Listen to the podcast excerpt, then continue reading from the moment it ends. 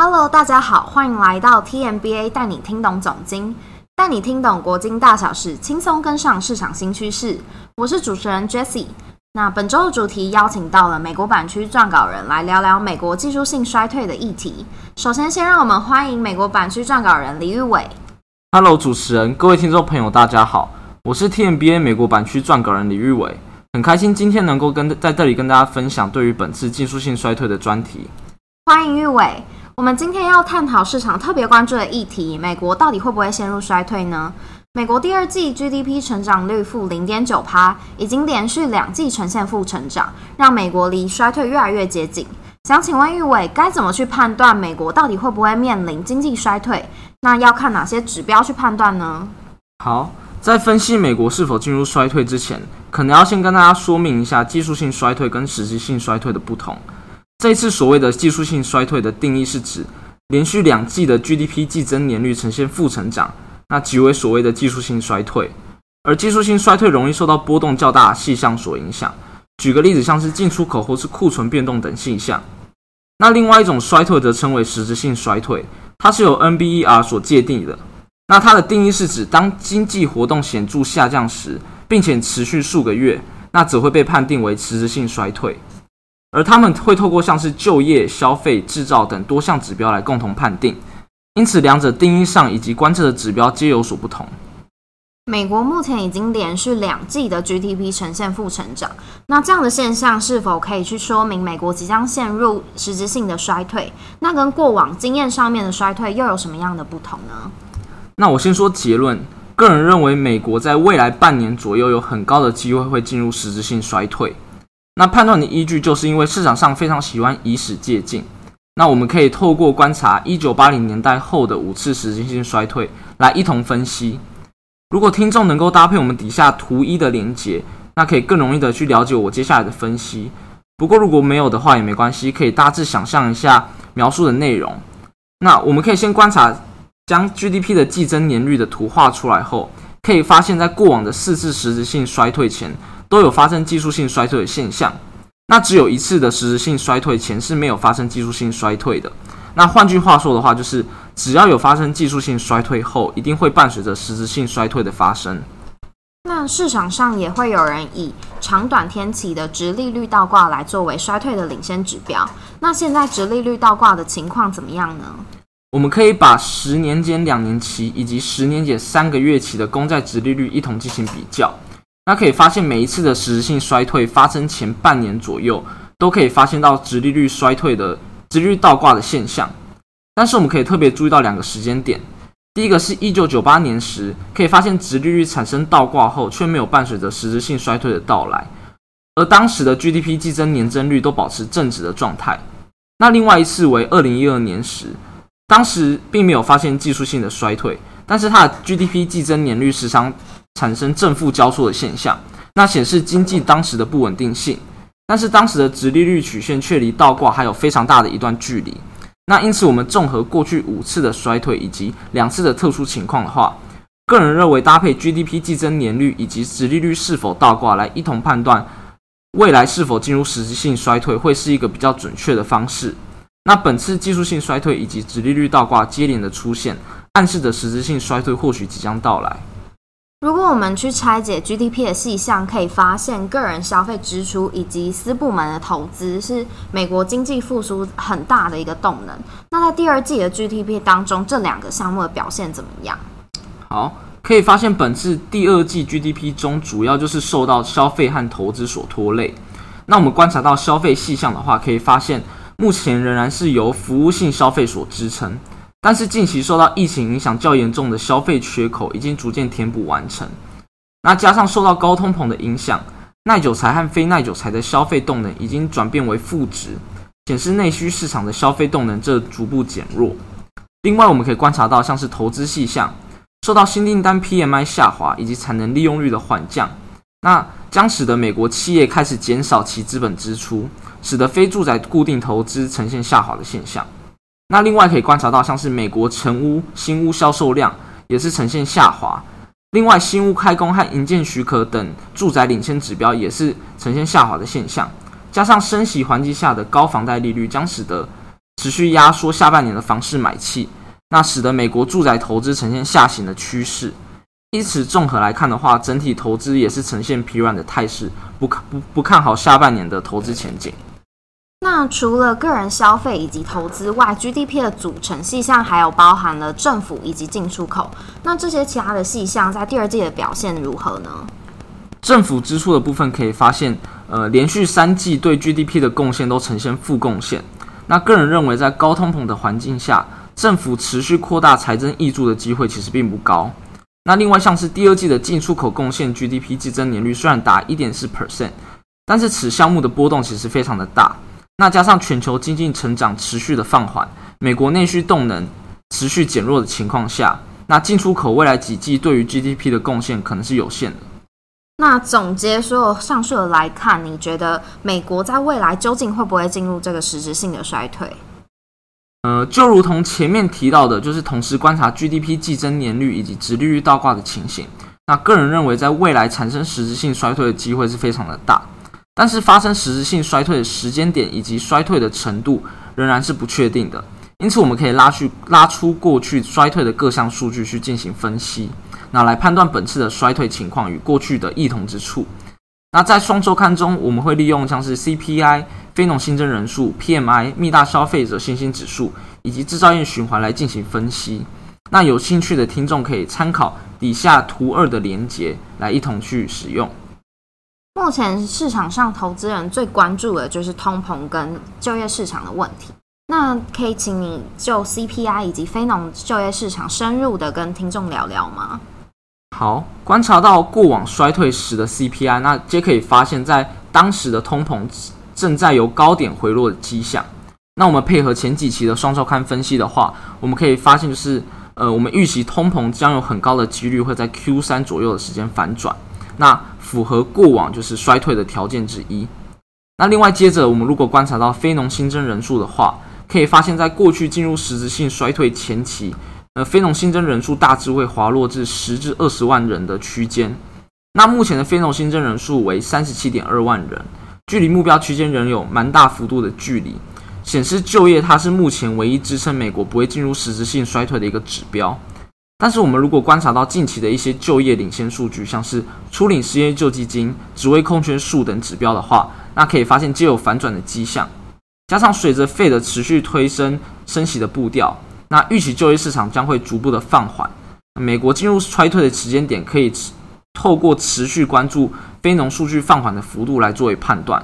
那目前的预估的话，大约会是在今年第三季至第四季左右进入实质性的衰退。刚刚有提到，可以透过观察就业市场来判断是否有进入实质性的衰退。那市场上对于衰退的这个预期，会不会去影响到政府对货币政策的决策呢？好，那我们可以先知道，就是政策目前最关注的两个面向，就是通膨以及就业。那近期通膨虽然仍在四十年新高，但是有部分的领先指标暗示通膨有降温的现象。那 Fed 也声明说，它会视未来几次的数据来。的公布来判断说政策的方向跟强度，也就表示在未来七跟八月的通膨数据以及就业数据会是非常关键的指标。那我们借由过去的几次双周刊分析的话，可以发现通膨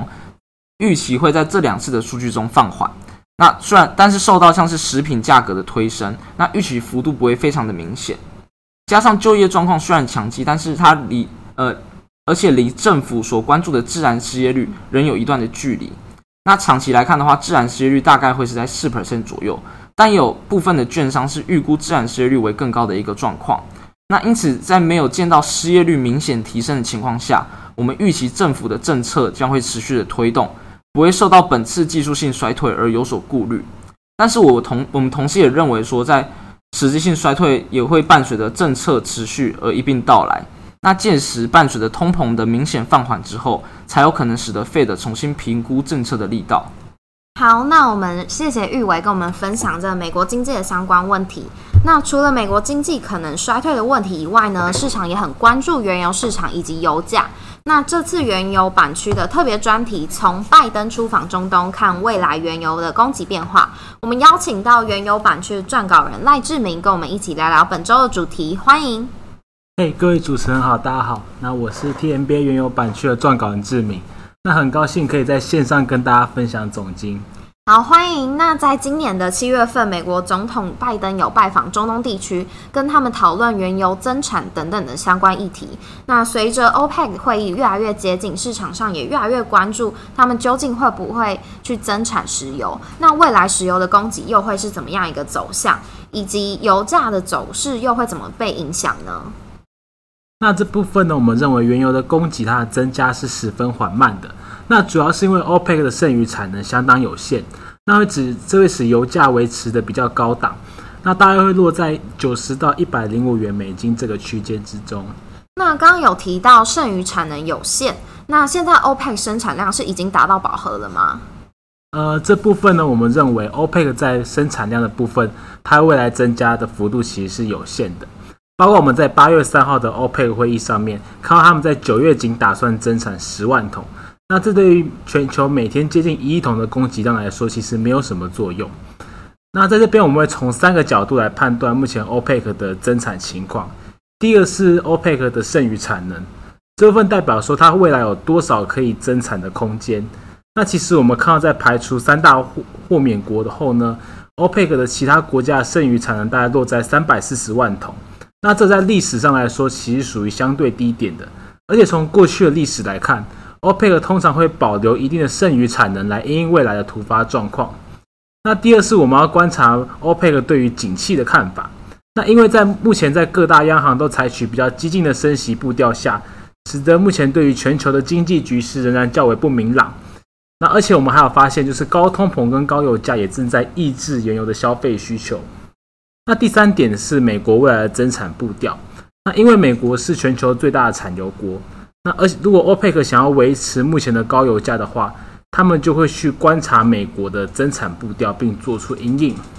那由于我们目前观察到呢，就是美国有加速增产的迹象，甚至预计在今年第四季到明年第一季，美国原油会转向生产扩张期。因此，考虑到以上这三个因素，我们认为 OPEC 会采取比较保守的增产策略。那美国对于原油的供给现在是处于什么样的一个态度？那其实，在过去两年呢，美国油商他们对原油增产都是比较消极的。那这部分主要来自于拜登政府限制油田的开发，还有油商实施所谓的资本支出纪律。那所谓的资本支出纪律，就是由于过去美国油商他们高负债、低回报的经营模式已经不被投资者所接受了，所以即便在油价上涨、现金流充足后，也只能将现金用于偿还负债或发放股利。使得扩产幅度较为有限，但从近期美国原油生产数据来看呢，我们认为资本支出纪律的限制的开发情况其实是有比较缓和的。那这使得我们判断美国很有可能在今年年底转向就是生产扩张期。那我们该怎么判断或者是去推断美国即将进入原油生产的扩张期呢？那我们这边会观察三个指标，分别是新钻井、晚井还有 DUC。那我们简单说明一下这三个指标的关系。那其实所谓的新钻井呢，它还没有具备生产原油的能力，然后它需要经过一连串的工序转换成晚晚井之后，它才能开始去生产原油。那如果没有经过这些工序，就会成为 DUC，类似于油商的库存。那当油商想要增产时呢，就会再把 DUC 转换成晚井，借此来提高产量。就像我们刚刚在上一段所提到的。油商在过去两年受限于资本支出纪律，所以他们如果想维持原油产量或是增产的话，就只能去消耗 DUC。但我们最近有观察到，目前 DUC 在减产减少的幅度其实有在放缓，有正在筑底的趋势，而且晚景也逐渐增加，代表油商更愿意开发新井来进行原油扩产。那我们认为这是油商态度正在转向的一个判断。那根据我们对 DUC 的观察，我们认为 DUC。就是有望在今年第三季完成筑底，并预计在第四季时看到三个指标同时回升，代表代表着美国原油正式走入生产扩张期了。那除了晚景、新景、DUC 这些数据是转向增长，那还有什么面向是可以观察原油的供给？那供应链上面缺工以及缺料的问题，会不会对油井的开发造成一些困难？那我们还会从就业跟耐久材订单来进行观察。那根据达拉斯联储的调查，其实缺工缺料这两个问题呢，确实使油商在过去两年延后了他们对于油气的投资。但我们观察到这些情况其实正在改善，像是采矿业的就业已经有显著的回升，油气探勘相关就业上其实也回到疫情前的水准，还有一些油气探勘设备的耐久材订单也正在改善。那这些指标都表示了为美国未来的原油供给正在逐渐转好。目前 OPEC 当中具备比较高剩余产能的只有沙特跟阿联酋，那为什么这两个地区没有增加产能的可能性呢？或者是他们没有办法去缓解现在原油市场不平衡的状况？那除了我们在前面提到他们对于增产采取比较保守的态度，那我们认为他们在过往上投资不足，也是他们增产造成他们增产情况比较不如预期的原因。首先，我们这边观察是沙特阿美石油公司。那尽管我们看到它的资本支出在今年的年增达到二十五 percent，但它实际上对于目前原油产能的实际投产时间会落在二零二四到二零二六年，不能对目前的产量形成一个有效的贡献。然后再来是目前沙特跟阿联酋的主力油田的开采时间都已经超过五十年了，啊，已经对已经从产量的扩张期转向衰退期了。在目前比较多依靠存量油田的情况下呢，我们认为沙特跟阿联酋在产量扩张上会遇到限制。那可以让我们再帮我们整理一下，到明年为止，原油市场仍会呈现这个供需不平衡的原因吗？那我们分别从供给跟需求来讲好了。那先从供给面来看的话，经过我们看到美国增产速度其实有加快，但受限于欧佩克它增产不足，整体的供给面其实没有改善太多。而需求面考虑到，虽然原油需求受到高通膨抑制，但其实要考虑到原油本身其实是具有刚需消费品特性的，它它弹性比较低，所以在经济没有大幅陷入衰退的情况下呢，整体的需求量下滑有限，使得未来原油需市场的供需依然处于紧平衡。那原油市场上面的失衡，再加上俄罗斯原油出口时间有拉长，会对油价造成什么样的影响？这边我再稍微补充一下好了，因为在俄乌战争后，欧洲他们为了去减少对俄罗斯的石油依赖，所以他们选择降低了俄罗斯的原油进口。那这使得我们看到，其俄罗斯把原油的出口转向亚洲国家，包括印度还有中国，使得出口量维持在战争爆发前的水平。但考虑到我们他们从亚洲运往俄罗斯，从运往亚洲国家的。石油的时间是原本去运往欧洲的三倍，那这会使得当前原油市场的供需更加趋趋紧，使得油价维持在目前高档九十到一百零五美元。那我们要观察整个原油市场，除了看原油的供给跟需求外，还有什么是我们接下来可以关注的呢？那我们还可以观察，就其他国家经济是否有加速放缓的可能性。那这可能使得原油需求量减少更多，例如美国是否可能陷入经济的硬着陆，然后或是欧洲是否将在今年冬季遇上能源危机，或是关于中国疫情再度爆发的可能性。那这些事件会使原市场对原油的需求更加悲观，使得油价短线下快速下跌。好，那以上就是我们本次 podcast 的主题。这次带大家审视美国是否进入实质性的衰退，另外也深入了探讨原油市场的供给面。再次感谢两位来宾的参与。如果想要了解更多的话，可以到 TMBA 脸书粉专下载国金的双周刊哦。谢谢大家。